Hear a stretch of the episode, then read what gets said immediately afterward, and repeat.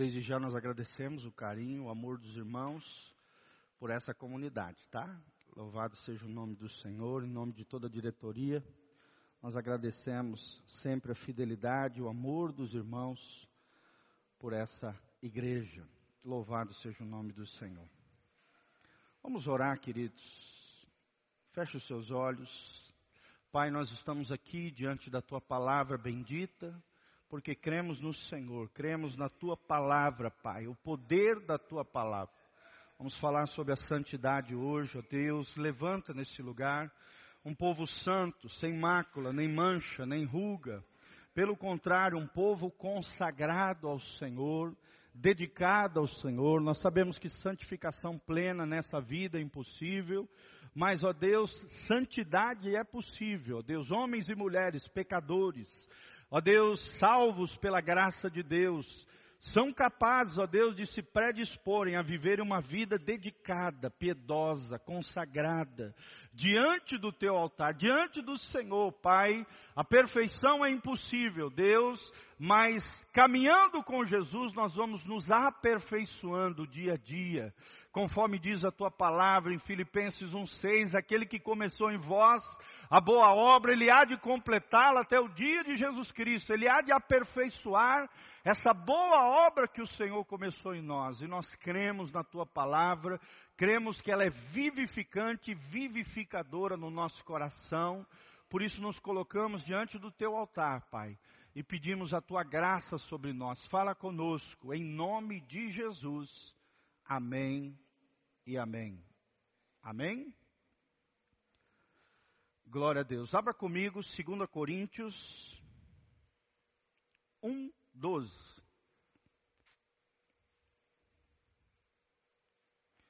Segunda Coríntios 1, 12. Nós vamos falar hoje sobre a vida de santidade. Nós estamos falando sobre os pilares para que podemos, possamos crescer no Senhor, né? Já falamos sobre a vida espiritual, a vida devocional. Falamos sobre outro pilar, outra estaca que nós utilizamos para ampliar a nossa tenda, para crescermos no Senhor, que é a vida familiar. E hoje, com a graça de Deus, vamos falar sobre a vida de santidade. Amém? Fala comigo, a vida de santidade. A Bíblia diz lá em 1 Pedro, capítulo é, 1, sem santidade ninguém verá o Senhor.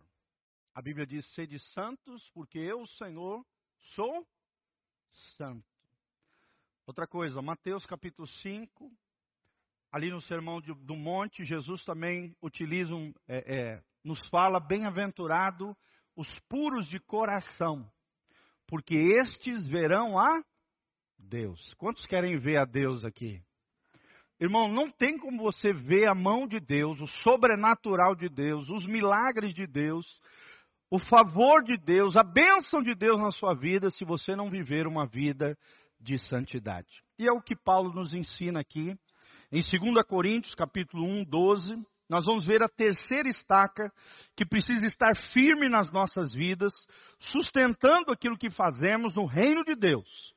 Essa terceira estaca além da vida devocional, a primeira delas, além da vida familiar que eu mencionei, a segunda estaca, a terceira estaca é a santidade, a vida de santidade. Ela é fundamental para que nossa, a nossa vida espiritual, para que o nosso ministério, para que tudo aquilo que façamos, né, para a glória de Deus, Deus seja honrado e glorificado através da nossa vida. Olha só o que Paulo diz, 2 Coríntios 1, 12. Estamos projetando aí também. O texto diz: Porque a nossa glória é esta, o testemunho da nossa consciência, de que com simplicidade e sinceridade de Deus, não com sabedoria carnal, mas na graça de Deus, temos vivido no mundo e de modo particular convosco. Amém?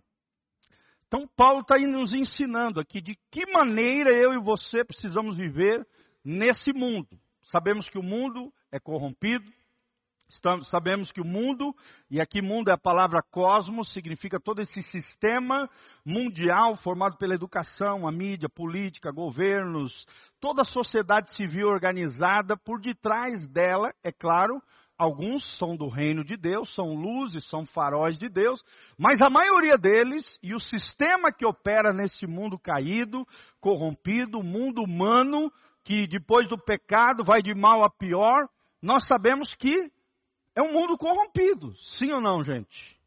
Então é um desafio para o cristão viver de forma é, impoluta, santa, consagrada, dedicada ao Senhor, nesse mundo corrompido. Mas a Bíblia diz que é possível, através dessa dedicação, dessa consagração ao Senhor. Paulo está dizendo, ó, temos vivido no mundo no final do versículo, e de modo particular convosco, ou seja, tanto no mundo lá fora quanto na igreja, nós temos vivido com essas coisas que ele menciona aqui. O testemunho da nossa consciência, simplicidade e sinceridade de Deus. Fala comigo. Testemunho da consciência, simplicidade e sinceridade de Deus. E aí ele termina com, com negativo, ele diz, e não com sabedoria carnal. Ou seja, ele está dizendo, não é com a minha mente, não é com as filosofias que eu conheço, não é com o entendimento humano, mas é a sabedoria do alto, que se revela nessas três coisas. Um testemunho na nossa consciência, nós temos aprendido aqui que a nossa consciência é a lei moral de Deus, inscrita nos nossos corações, Está lá em Romanos capítulo 2. Segunda coisa que ele fala é simplicidade. Vocês sempre vão ver desse altar. Nós falando sobre simplicidade, uma vida simples. A vida simples é a chave para a verdadeira felicidade, irmãos. Não é o luxo, não é a ostentação. É a simplicidade, é o chamado do cristão. Uma boa consciência com Deus, testemunho de consciência, simplicidade e a sinceridade de Deus. Quando ele fala de sinceridade, a palavra sinceridade significa sem cera. Por quê? Porque os antigos usavam uma máscara de cera, o que Jesus chamava de hipócritas. Toda vez que ele confrontava os religiosos da sua época, ele chamava eles de hipócritas. Os hipócritas eram os atores da tragédia grega. E esses atores, que é a palavra hipócrita, para nós traduzido português, atores, eram homens que usavam máscaras, e essas máscaras geralmente eram feitas com feições de alegria, tristeza, espanto, as, os vários sentimentos humanos. Eram máscaras de cera. Por isso que a Bíblia está dizendo sinceridade de Deus, ou seja, de verdade, uma vida verdadeira, uma vida sincera, uma vida sem cera, sem máscara, sem vida dupla mais autêntica, legítima, verdadeira diante de Deus. E a grande pergunta é essa: será que nós temos vivido uma vida verdadeira com Deus? Será que nós temos vivido em sinceridade diante de Deus? Como é que está a nossa consciência? Como é que está o testemunho, a voz interior na nossa consciência? Está tudo resolvido na sua vida e na minha? Será que nós temos vivido a vida simples do Evangelho, de Jesus de Nazaré? Será que você tem confiado na sua sabedoria carnal ou na sabedoria de Deus, na palavra de Deus, nas coisas de Deus? Tudo isso envolve a santidade, irmãos. Testemunho da consciência, simplicidade, sinceridade diante de Deus e a não confiança na sabedoria humana, ou seja, a sabedoria carnal, mas sim na sabedoria de Deus. Fala comigo, a sabedoria dos homens é limitada e promove o orgulho humano. Mas fala comigo, mas a sabedoria de Deus é humilde e promove a glória de Deus. Então tem um grande contraste entre a sabedoria carnal, sabedoria humana, que promove o orgulho do homem, promove a vaidade humana, e a sabedoria de Deus, que é humilde. Tem até um livro maravilhoso se vocês quiserem, eu disponibilizo para vocês nos grupos da igreja. Um livro maravilhoso de um teólogo brasileiro chamado Jonas Madureira. Escreveu um livro maravilhoso chamado Inteligência Humilhada. Olha o nome desse livro. inteligência humilhada. Acho que até já mencionei aqui, porque fala disso. A sabedoria de Deus é uma inteligência humilhada, quebrantada, reconhecendo que não é, não é, não é coisa que vem de nós, é coisa que vem de Deus. Amém? Será que você tem sido sábio do ponto de vista de Deus ou tem confiado na sua sabedoria carnal? E a gente sabe que carnalidade é mundanismo, é sujeira, é impureza, é uma série de coisas. Sim ou não, irmão? O que é um crente carnal? É um crente que ainda não se deixou dominar pelo Espírito Santo, ainda não é governado por Deus. Ele vive a vida do seu jeito e acha que pode viver assim. O crente carnal, quando Jesus voltar, provavelmente não vai para o céu.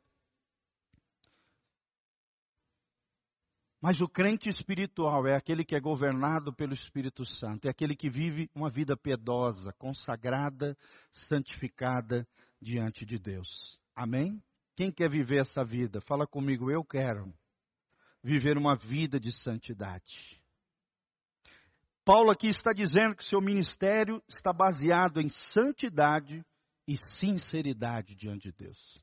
Abra comigo um outro texto, Salmo 78, versículo 72. Nós vamos ver que Davi é outro exemplo, Salmo 78, 72. Davi é outro exemplo, foi o melhor rei de Israel. Mas o seu ministério, a sua obra, aquilo que ele fez para a glória de Deus, não se baseava apenas no seu carisma ou habilidade, mas se baseava na, na, sua relação com Deus de integridade. A gente sabe, claro, que Davi pisou na bola, falhou, mas rapidamente assumiu as suas responsabilidades, assumiu as consequências. Salmo 78, 72. E logo em seguida restaurou o seu relacionamento com Deus, e por isso foi poupado da morte no final da sua vida. Lá no livro de Atos, né, a gente vê que Davi é chamado o homem segundo o coração de. Falar comigo, Davi era um homem segundo o coração de Deus. Olha o que o texto sagrado diz sobre Davi.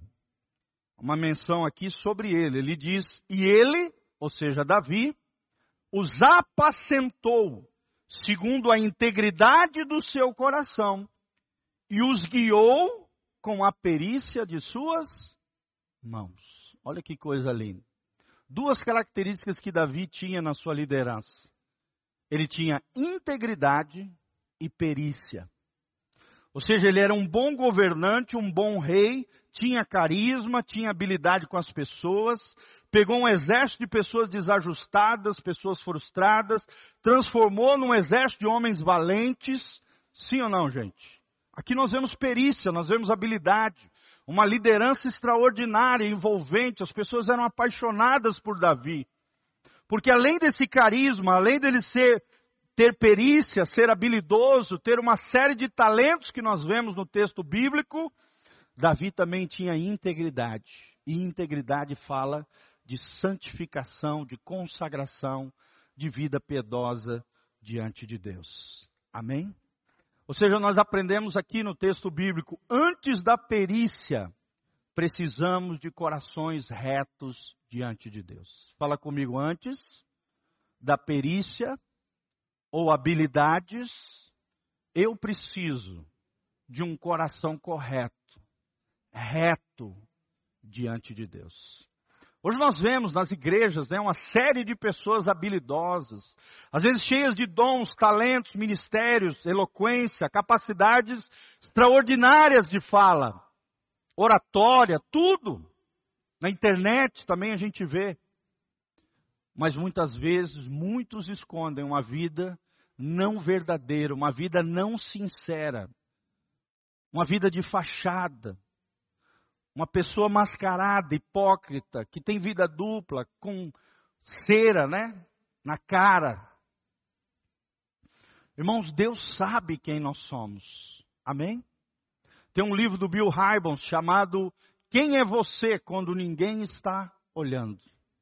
Quem é você quando ninguém está olhando?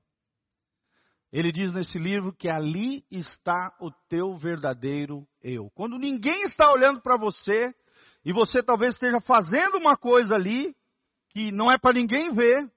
Ali está o teu verdadeiro eu? Quem é você quando ninguém está olhando? Como é que, como é que está o teu caráter, a tua essência, o teu comportamento, as tuas atitudes, quando ninguém vê?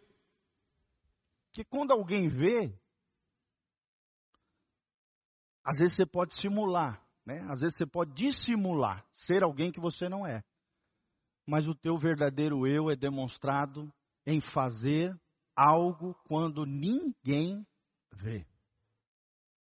Como é que está a nossa vida com relação à integridade, à santidade diante de Deus? Então, primeiro ponto que eu quero trazer para vocês, as brechas no ministério. Fala comigo, as brechas no ministério. O crescimento né, espiritual ou ministerial de alguém o torna alvo prioritário do diabo.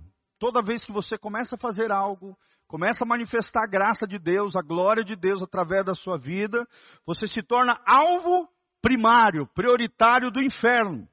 Quanto mais as pessoas estiverem dependendo de você, do seu ministério, seja no seu contexto familiar, no trabalho, no ministério dentro da igreja, quanto mais responsabilidades eu tiver no reino de Deus, mais o inimigo vai querer te derrubar, te alvejar mais ele vai querer te destruir. Então, por isso, precisamos da cobertura de Deus, que também é proporcional à responsabilidade que ocupamos na sua obra.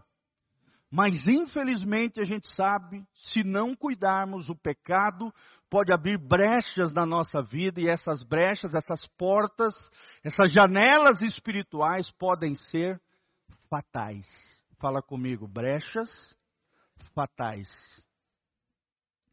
Será que você tem uma vida bem resolvida, um coração totalmente entregue, pleno, completo, dedicado ao Senhor? Ou você tem buraquinhos na sua alma, janelas, portas no mundo espiritual abertas, onde demônios têm acesso à sua vida e ao seu coração? Ninguém deve exercer ministérios, obras em nome de Deus ou qualquer coisa para a glória de Deus em pecado. Pois a Bíblia diz lá em Efésios 4, 27, não deis lugar ao diabo. Não deis lugar ao diabo. Por isso nós temos que construir em Deus uma vida de oração. Porque onde a oração está presente, o diabo está ausente. Fala comigo, onde a oração está presente, o diabo está ausente. Ou seja, se você não viver uma vida de oração, foi o último devocional que eu fiz, sábado agora. Eu falei sobre isso, sobre súplicas, sobre orações, sobre intercessão e ações de graça. Quatro coisas que eu e você precisamos fazer por nós e em favor dos homens, como Paulo diz, lá em 1 Timóteo capítulo 2. Súplica é aquele clamor desesperado, é aquela oração de pranto, de choro, de quebrantamento onde você está buscando algo a seu favor ou em favor de alguém, mas com gemendo diante de Deus, clamando diante de Deus. Oração é um bate-papo com Deus, é um diálogo com Deus, onde você fala com Ele e para também para ouvir a Deus. É a respiração da nossa alma, é o nosso fôlego de vida espiritual. A intercessão é quando você ora em favor de outra pessoa. E nós temos aprendido desse altar que quando eu oro em favor de outros, Deus vem e atende as minhas necessidades. Vem e cuida das minhas coisas. Amém? Fala comigo, quando eu oro em favor de outros, Deus vem e cuida das minhas coisas.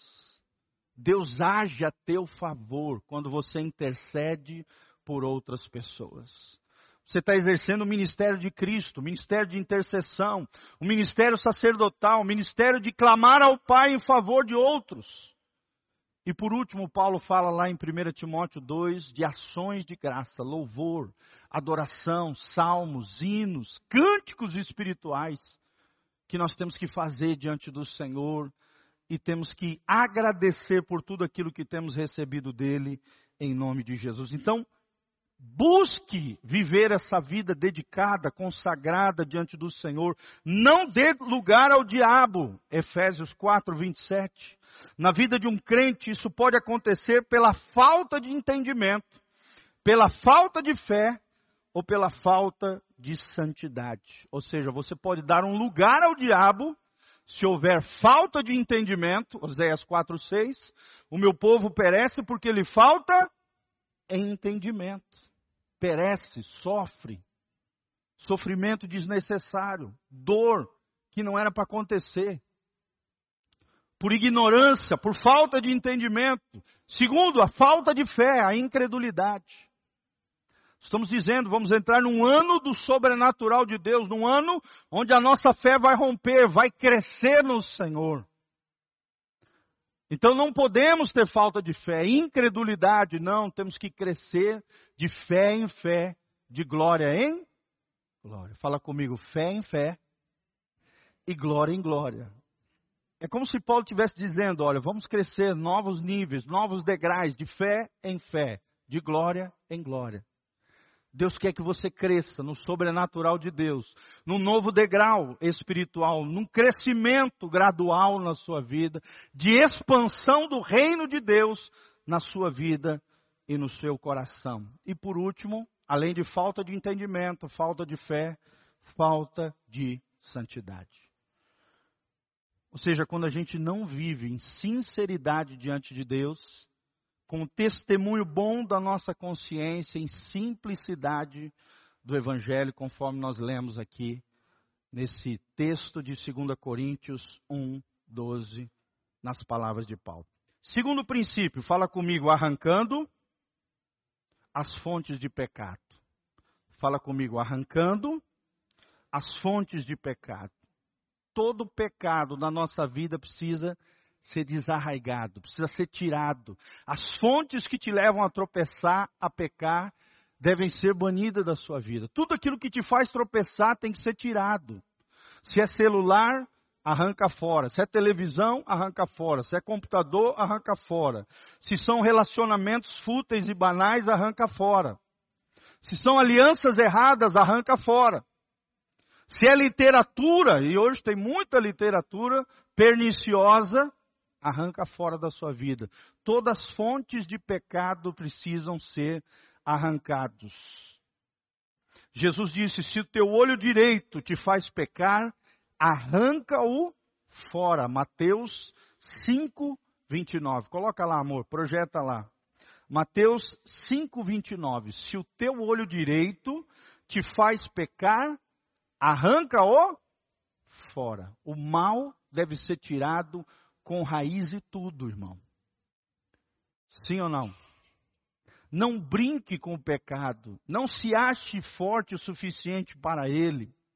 O que Jesus está ensinando era um radicalismo em relação às fontes do pecado na vida de alguém.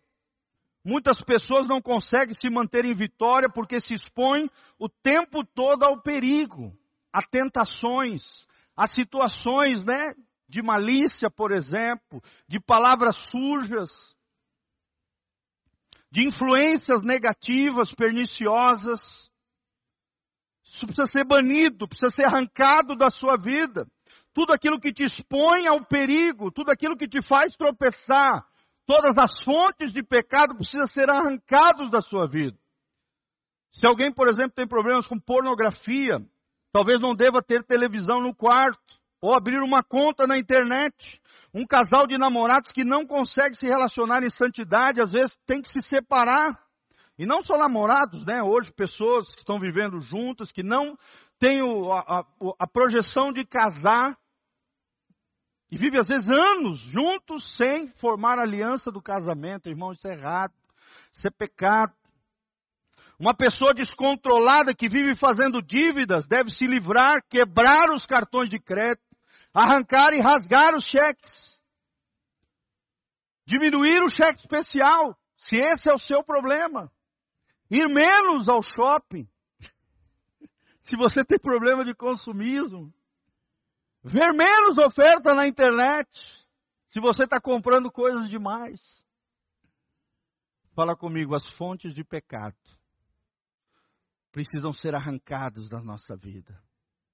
Amém? Faça uma avaliação honesta da sua vida, aonde estão as suas fraquezas, e abra mão daquilo que te leva a pecar. Do contrário, você nunca será um mais do que vencedor em Cristo Jesus. Amém? Quem quer ser mais que vencedor? Você tem que vencer na santidade também, em consagração, em integridade, em sinceridade, em testemunho de consciência, em simplicidade. Essas três coisas que nós estamos aprendendo, que têm relação com a santidade, a vida de santidade. 1 Tessalonicenses 4,3, a Bíblia diz: E esta é a vontade de Deus. Dois pontos. A vossa santificação. E aí, logo em seguida, diz que vos abstenhais da imoralidade. A vontade de Deus para nós é a santidade, é a santificação. Claro que na condição humana, aqui nesse mundo corrompido, e nós sendo peca pecadores, como eu falei e orei, é impossível a perfeição. Mas nós podemos nos aperfeiçoar. Sim ou não? Caiu, tropeçou, levanta, se arrependa, confesse, abandone, deixe de lado. Arranque as fontes de pecado, abra mão daquilo que te leva a pecar. Do contrário, você nunca será um vencedor. Faça uma avaliação honesta da sua vida. Amém? Quem é você quando ninguém está olhando? Ah, pastor, eu não dou conta, então começa a jejuar. O jejum é excelente para viver uma vida piedosa. Sim ou não? Sim, você vai aprender a ter domínio sobre o alimento, que é uma necessidade básica do ser humano. Se você tiver domínio sobre o teu corpo, assim como diz a Bíblia sobre a tua língua, todo o teu corpo será dominado, o Espírito Santo vai governar você. O jejum é uma excelente ferramenta para nós nos consagrarmos, para nós nos santificarmos diante do Senhor. Amém? Quando é que foi a última vez que você jejuou? O judeu jejua duas vezes por, por semana, gente. Duas vezes por semana. O árabe, o muçulmano, jejua 40 dias por ano no Ramadã. E nós cristãos, quanto temos jejuando? Será que temos uma vida jejuada, dedicada ao Senhor? Ah, pastor, mas eu não dou conta. Irmão, começa tirando uma refeição por semana. Aí você vai crescendo de graça em graça, de glória em glória. Aí daqui a pouco você tira uma refeição, dedica aquele tempo, aquele momento de consagração, de jejum, de oração, de leitura da palavra diante do Senhor, onde você se alimentaria de alimento, de comida, você se abstém de comida e se alimenta daquilo que é espiritual, adoração, oração, leitura da palavra. É isso que é jejum. Não é passar fome que você quer emagrecer. Tem muita gente que faz jejum para emagrecer, né? É claro que isso é uma consequência, né, do jejum. Mas não pode ser o objetivo. O objetivo tem que ser santidade. Eu mato a minha carne para que o Espírito Santo governe a minha vida. Amém? Fala comigo, arrancando as fontes de pecado. Terceiro princípio que eu quero te ensinar nessa manhã: o segredo é andar na luz. Fala comigo, o segredo é andar na luz. 1 João 1,7. Eu sei de cor, eu falo sempre esse versículo. Se andarmos na luz, coloca lá, amor. 1 João 1,7. Se andarmos na luz, como Ele na luz está, temos comunhão uns com os outros, e o sangue de Jesus, seu Filho, nos purifica de todo o pecado. Quantos aqui querem ser purificados? Existem dois requisitos para que haja purificação do sangue de Jesus sobre a tua vida. Primeiro, andar na luz. Segundo, ter comunhão com seus irmãos. Ter comunhão com Deus e comunhão com seus irmãos. Andar na luz fala de uma vida transparente, uma vida sincera, uma vida honesta, como nós lemos ali em 2 Coríntios 1,12 uma vida com o testemunho da nossa consciência, uma vida de simplicidade diante do Senhor e diante das pessoas, e uma vida de sinceridade diante de Deus, não confiando na sabedoria carnal, na sabedoria humana, mas na sabedoria de Deus, na sabedoria divina. Amém? Amém, queridos? O segredo é andar na luz, ter uma vida confessada, uma vida em arrependimento, uma vida quebrantada. Não há maior segredo para uma vida de santidade do que andar na luz, ou seja, viver em transparência, sinceridade, especialmente diante das nossas famílias. Será que você é sincero com os seus familiares, entes queridos, seu cônjuge, seus filhos? Será que eles te veem como uma pessoa sincera, honesta, verdadeira, transparente, autêntica? Ou você usa máscaras? É interessante que no ambiente familiar é praticamente impossível viver uma vida mascarada, sim ou não? Às vezes até na igreja você consegue ser hipócrita, um ator, um mascarado, uma vida falseada. Às vezes, até diante da sociedade, do mundo, do cosmos lá fora, você consegue ser hipócrita, um ator, viver uma vida mascarada, dissimulada. Mas na sua família, irmãos, ande na luz diante da sua família, diante dos seus líderes espirituais. Sabemos que a vontade que Deus tem é que nós não pequemos. E temos dele autoridade para andar em vitória, sim. Está lá em 1 João 2, filhinhos. Eu quero que vocês não pequem, diz o autor aqui, João, o apóstolo do amor. Mas se vocês pecarem, lembre-se, nós temos um advogado, um mediador entre Deus e os homens, Cristo Jesus, o nosso Senhor. Amém? O desejo do apóstolo João é que seus filhos na fé não tropeçassem, não pecassem. Ali não era João falando, era Deus, através da inspiração do Espírito Santo, usando o apóstolo para dizer para nós, filhinhos, eu não quero que vocês tropecem, que vocês pequem. Mas caso tropecem, lembre-se, ande na luz, tenha comunhão com seus irmãos.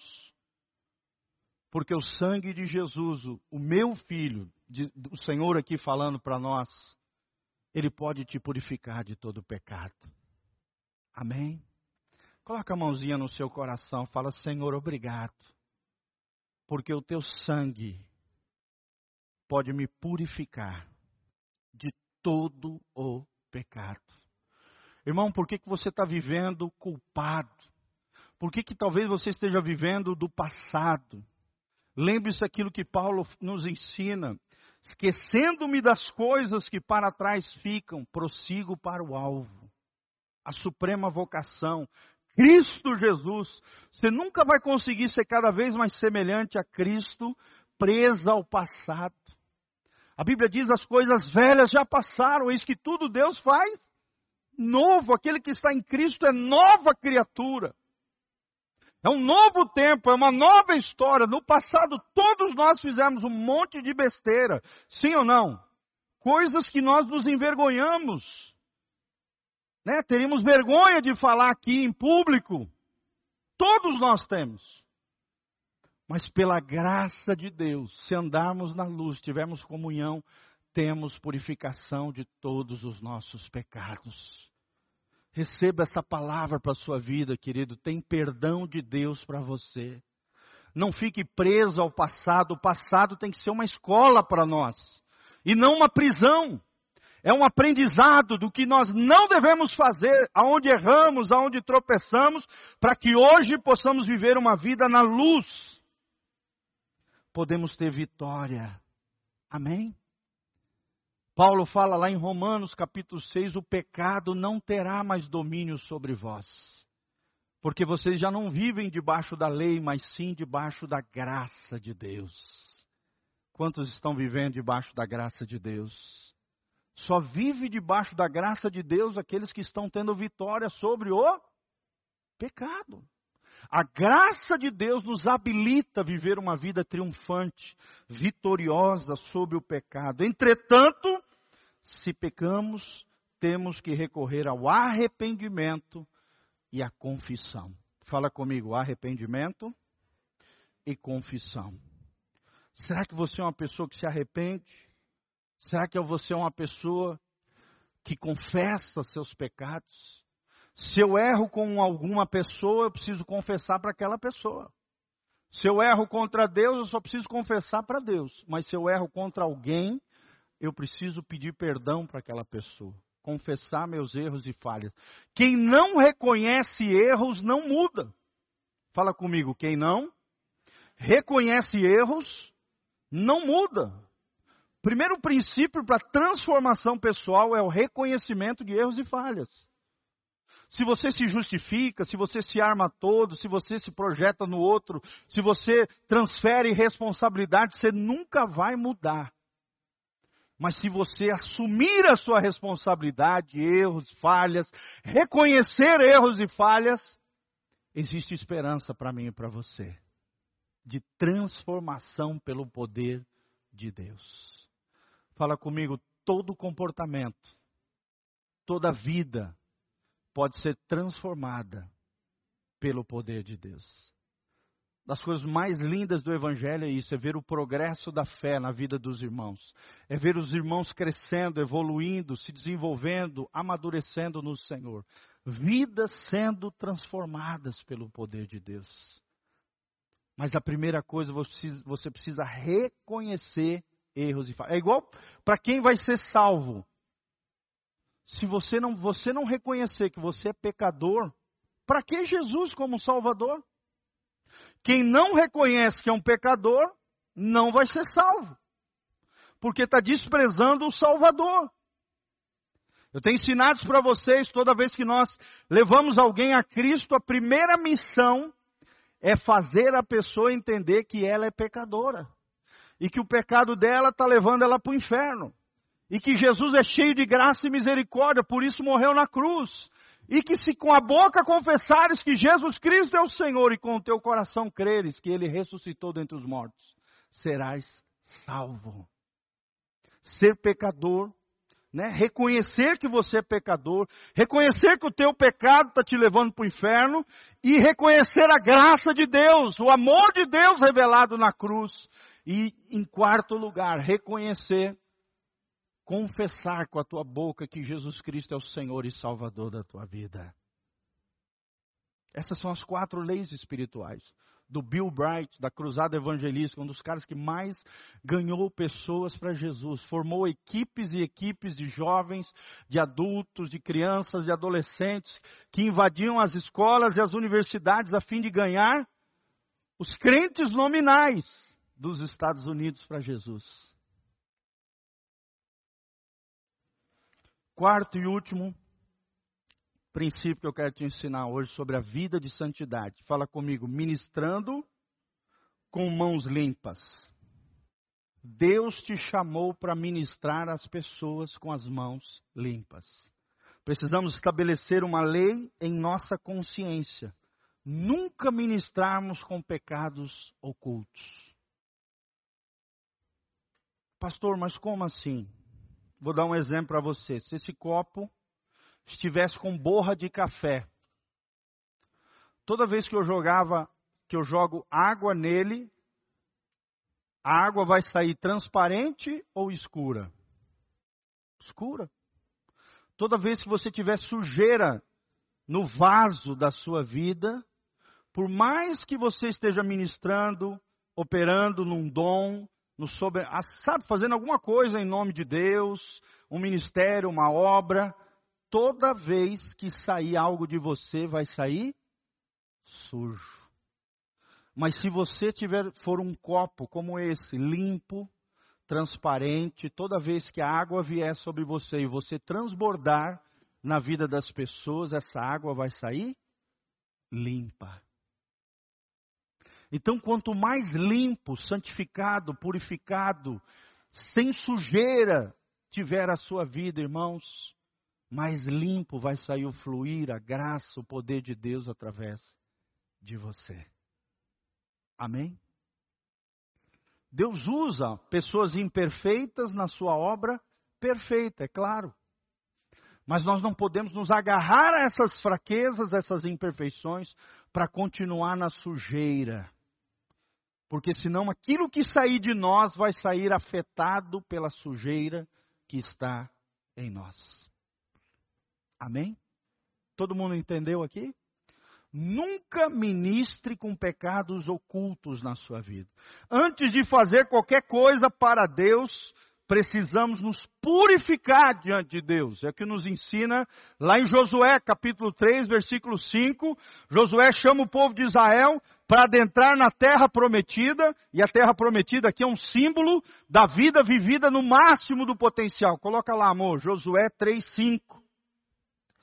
Olha o que diz o texto sagrado, antes de entrar na terra prometida, antes de, de, de alcançar vitória sobre os nossos inimigos, Olha o que Josué ordena em Josué 3,5. Josué ordenou ao povo: santifiquem-se, pois amanhã o Senhor fará maravilhas entre vocês. Quem quer experimentar maravilhas de Deus? Fala comigo, eu quero. O sobrenatural de Deus, as maravilhas de Deus. Mas tem um grande segredo para isso, olha lá. Santifique-se antes das maravilhas de Deus vem a santificação. Santifiquem-se, atravessem o Jordão de forma sobrenatural, eles atravessaram. O Jordão se partiu no meio e eles atravessaram a seco, irmãos. Mas essa manifestação da maravilha, da glória de Deus aconteceu depois de um tempo de consagração e santificação. Olha que coisa linda, irmãos. Quem quer experimentar as maravilhas de Deus? Irmãos, eu quero que 2023 seja um ano de maravilhas de Deus nessa comunidade, nessa igreja, nas nossas vidas, nas nossas casas, nas nossas famílias. Nós vamos experimentar o sobrenatural de Deus. Deus já está nos fazendo caminhar por esse trilho, irmãos. Um rompimento em fé, um crescimento em, nas várias áreas da nossa vida. Mas antes das maravilhas de Deus vem a santificação diante de Deus. Isso significa que ninguém deve desempenhar qualquer atividade espiritual, seja uma visita, ministrar aos enfermos, tocar um instrumento no altar, pregar a palavra, dirigir uma reunião ou qualquer outra coisa, sem a certeza de que a sua vida está em dia com Deus. Está consagrada, está piedosa, está dedicada, está honrando e glorificando a Deus em santidade.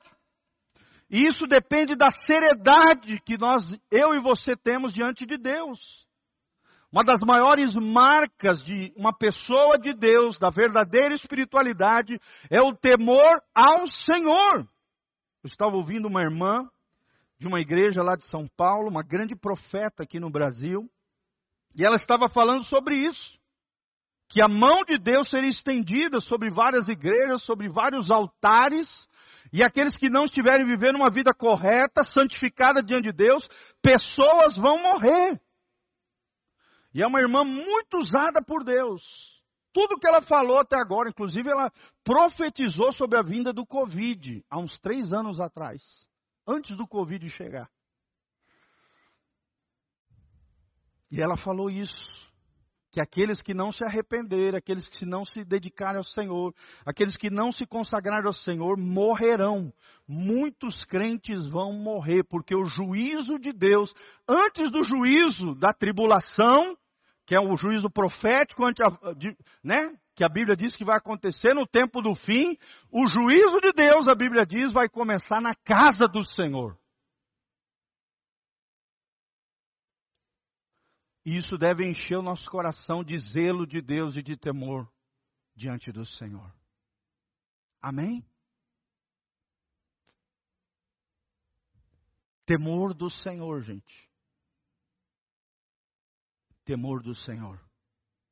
E eu creio naquilo que essa irmã está falando, gente. Tem muita gente brincando no altar, tem muita gente brincando de ser crente, tem muito líder aí fazendo um monte de coisa errada, né, com uma vida mascarada, hipócrita, tem muito cristão com vida dupla, muito cristão hipócrita, muito cristão brincando de ser crente, o diabo não brinca de ser diabo.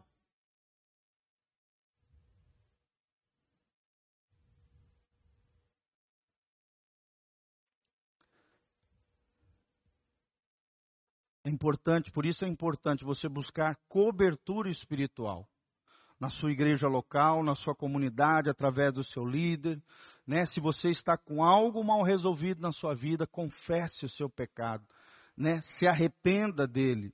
Se necessário for, nos procure, receba a oração de libertação, de cura sobre a tua vida, querido, mas não, não lembre-se disso, rompa com as fontes do pecado. Ministre com as mãos limpas.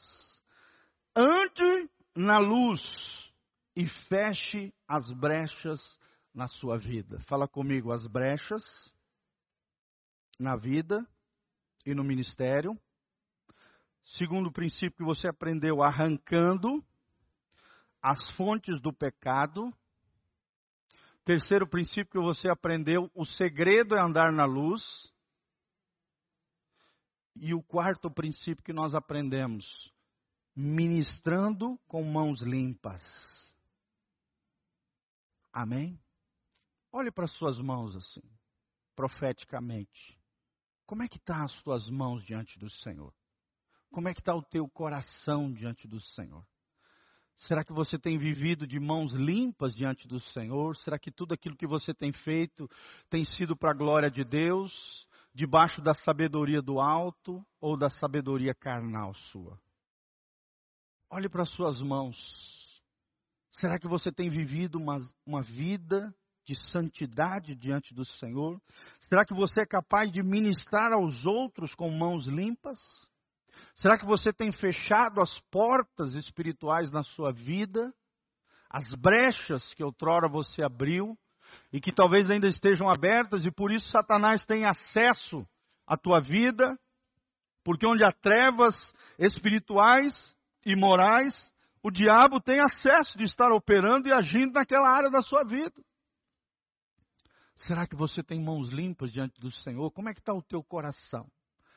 Teu coração está andando em integridade diante de Deus, assim como Davi, assim como Josué tem nos ministrado aqui nessa manhã. Santifique-se para que você possa ver as maravilhas de Deus. Você pode se colocar de pé na presença do Senhor. Lembre-se desses quatro princípios: ministrar com as mãos limpas, o segredo é andar na luz, feche as brechas da sua vida e do seu ministério. E lembre-se, arranque as fontes do pecado. Não brinque com a tentação, não brinque com o pecado. O pecado é um vírus mortal destruidor. O pecado é de ordem pessoal e intransferível. Mas a colheita do pecado não é só você que sofre. Todas as pessoas que estão ao seu redor, que estão ligadas emocionalmente a você, também vão sofrer. Porque vão ver, ou saber, ou sofrer os agravos do seu pecado. A colheita do pecado é coletiva, gente. A responsabilidade é individual. Mas a colheita do pecado é coletiva. Vou dar um exemplo para você. Um pai de família que toma uma decisão financeira errada, por exemplo. Quem é responsável dessa decisão? O pai que tomou aquela decisão, sim ou não? Os filhos são responsáveis? A mulher é responsável? Não. O responsável é o pai de família, sim ou não? Mas a família toda vai sofrer com aquela decisão errada? Sim ou não? Então a colheita é coletiva. A colheita é coletiva, a responsabilidade é de ordem pessoal e intransferível. Eu não posso transferir o meu pecado para vocês, nem o de vocês para mim. E nem transferir para os outros. Mas a colheita do pecado é coletiva. O pecado traz quatro coisas: morte emocional, morte física, morte espiritual e morte eterna. A pior das mortes é a morte eterna, é o julgamento final e ser lançado no lago que arde com fogo e enxofre no inferno. Feche os seus olhinhos, coloque a mão no seu coração, começa a falar com Deus, peça perdão pelos seus pecados. Fala com o Senhor que você quer viver um ano no sobrenatural de Deus, um ano das maravilhas do Senhor de Deus na sua vida, Um ano onde Deus vai fazer coisas incríveis através de você, em você, por você. Mas em primeiro lugar, Deus espera de nós essa terceira estaca: vida de santidade. Nada melhor do que começarmos o ano ensinando esse princípio. A vida de santidade é o segredo para se ver a glória de Deus, para se ver as maravilhas de Deus, para ver a mão de Deus, o favor de Deus sobre os crentes e a igreja do Senhor. Senhor, nós estamos aqui diante do teu altar, Pai, reconhecendo que somos pecadores. Ó Deus, somos pecadores, mas graças a Deus que temos o Espírito Santo, que nos convence do pecado, da justiça e do juízo de Deus. Senhor, reconhecemos que somos pecadores e que pela tua graça somos salvos, que o teu sangue é poderoso para nos purificar de todo o pecado. Por isso queremos andar na luz, por isso queremos ter comunhão contigo e comunhão com os nossos irmãos, para que o sangue de Jesus nos purifique de todo o pecado, Senhor. Senhor, nós cremos na purificação do teu sangue. Nós cremos que o Senhor não nos fez, ó Deus, para ficarmos presos ao passado, mas sermos libertos do, do passado. Porque a tua palavra diz: e conhecereis a verdade, e a verdade vos libertará. Se o Filho vos libertar, verdadeiramente sereis livres. Nós queremos ser livres. A tua palavra diz: nenhuma condenação há para aqueles que estão em Cristo Jesus, para aqueles que foram libertos da lei do pecado e da morte e que agora vivem debaixo da graça de Deus. Que o pecado não tenha mais domínio sobre nós, porque já não vivemos debaixo da lei da morte, do pecado, mas sim debaixo da graça de Deus, de glória em glória, de fé em fé, de vitória em vitória, Pai. Oh Deus, que toda vez que tropeçarmos, possamos rapidamente em quebrantamento, numa vida de arrependimento, nos levantarmos diante do Senhor. A Bíblia diz: o homem pode cair sete vezes, mas de todas elas o Senhor o levantará. O Senhor é aquele que tira o homem do pó, do monturo, e o faz assentar com príncipes num lugar de honra, num lugar de dignidade, num lugar. O Senhor é o resgatador da nossa dignidade da honra, da santidade, Pai. A nossa santidade não está baseada em nós, mas na graça de Deus em nós. No Espírito Santo nos aperfeiçoando todos os dias, na boa obra que o Senhor começou nos nossos corações. Por isso, ó Deus, perdoa-nos de todo o pecado. Que seja um ano de glória, que seja um ano do sobrenatural, que seja um ano de santificação para vermos as maravilhas de Deus na nossa vida, na nossa casa, na nossa família, Pai. E que tudo aquilo que colocarmos as nossas mãos, o Senhor possa nos abençoar. Olhe para as suas mãos e fala: Senhor, abençoa as minhas mãos purificadas pelo sangue de Jesus. Em nome de Jesus.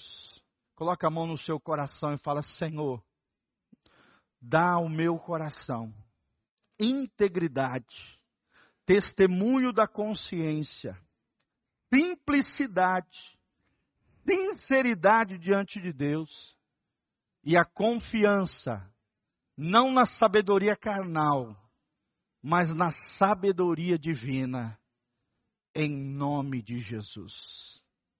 Amém? Abra a palavra de Deus, 1 Coríntios 11, 23. Nós vamos participar da Santa Ceia. Glória a Deus. Amém? Abra comigo então, 1 Coríntios 11, 23. Agora com as mãos limpas, o coração purificado. Sempre lembrando, irmãos, que a Santa Ceia são quatro olhares. Você olha para trás, para o passado, Jesus morreu na cruz no nosso lugar, por causa dos nossos pecados. Você olha para frente e cria uma expectativa, uma esperança de que Jesus Cristo vai voltar e um dia nós celebraremos com Ele as bodas do Cordeiro, a Santa Ceia lá no céu, porque Jesus vai voltar. Terceiro olhar, olho para trás, Jesus morreu na cruz, eu olho para frente, Jesus voltará. Eu olho para dentro do meu coração, como é que está a minha vida com Deus. Examine-se o homem a si mesmo. Por isso, coma do pão e beba do cálice. Examine o teu coração. Como é que está a tua vida com Deus? Como é que está o teu coração diante do Senhor? Como é que está a tua fé diante de Deus? E o quarto olhar, você olha para o lado, você não está sozinho. Deus faz com que o solitário habite em família. Amém?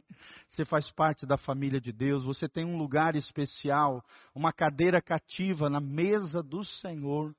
Salmo 23, versículo 5: Prepara-me uma mesa diante dos meus inimigos, unge a minha cabeça com óleo e o meu cálice transborda. Cálice transbordar fala de alegria, de bênção, de prosperidade. Unge a minha cabeça com óleo fala de uma unção especial que vem sobre a nossa vida quando nós participamos da mesa do Senhor.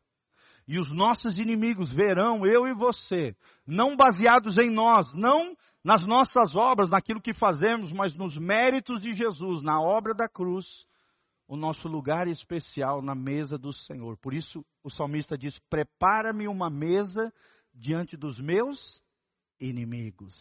Essa mesa, simbolicamente, tipificava profeticamente a mesa do Senhor. 1 Coríntios 11, 23.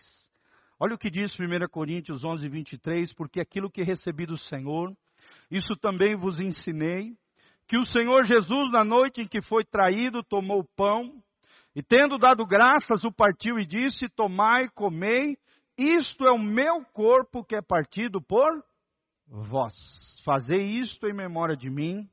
Semelhantemente, também, depois de cear, tomou o cálice, dizendo: Este cálice é o novo testamento no meu sangue. Fazei isso todas as vezes que beberdes em memória de mim. Porque todas as vezes que comeres desse pão e beberes desse cálice, anunciais a morte do Senhor até que ele venha. Portanto, qualquer que comer este pão ou beber o cálice do Senhor indignamente, será culpado do corpo e do sangue do Senhor. Examine-se, pois, o homem a si mesmo, e assim coma deste pão e beba deste cálice. Olha o segredo aqui no final. Examine-se o homem a si mesmo. Não é o pastor que te julga, não é o diácono, não é o obreiro, não é o presbítero. Quem tem que julgar você mesmo é você mesmo, através do Espírito Santo. Amém? Cada um examine o seu próprio coração. Precisamos lembrar que a Santa Ceia é para os filhos, os filhos de Deus. Se você entregou tua vida para o Senhor Jesus, se você firmou uma aliança com o Senhor, você é chamado à mesa do Pai, à mesa do Senhor. Amém? Se você tem uma aliança com Jesus, já entregou seu coração, sua vida. Outra coisa, a mesa do Senhor não é para pessoas perfeitas, é para pecadores. Sim ou não? Pecadores que se arrependem. Eu e você temos esperança. Sim ou não? Tem gente que fala, ah, eu tropecei esse mês, não vou participar da Santa. Não é assim, irmão. Você só não pode participar da Santa Ceia se você não tiver no teu coração uma predisposição de arrependimento e mudança de vida. Aí você não discerniu e não compreendeu ainda a mesa do Senhor. Não entendeu a seriedade desse momento. John Piper diz: a Santa Ceia é uma mistura de seriedade e temor de um lado e alegria e deleite de outro lado. Amém? Temor e alegria, reverência e sentimento de realização e de apreço.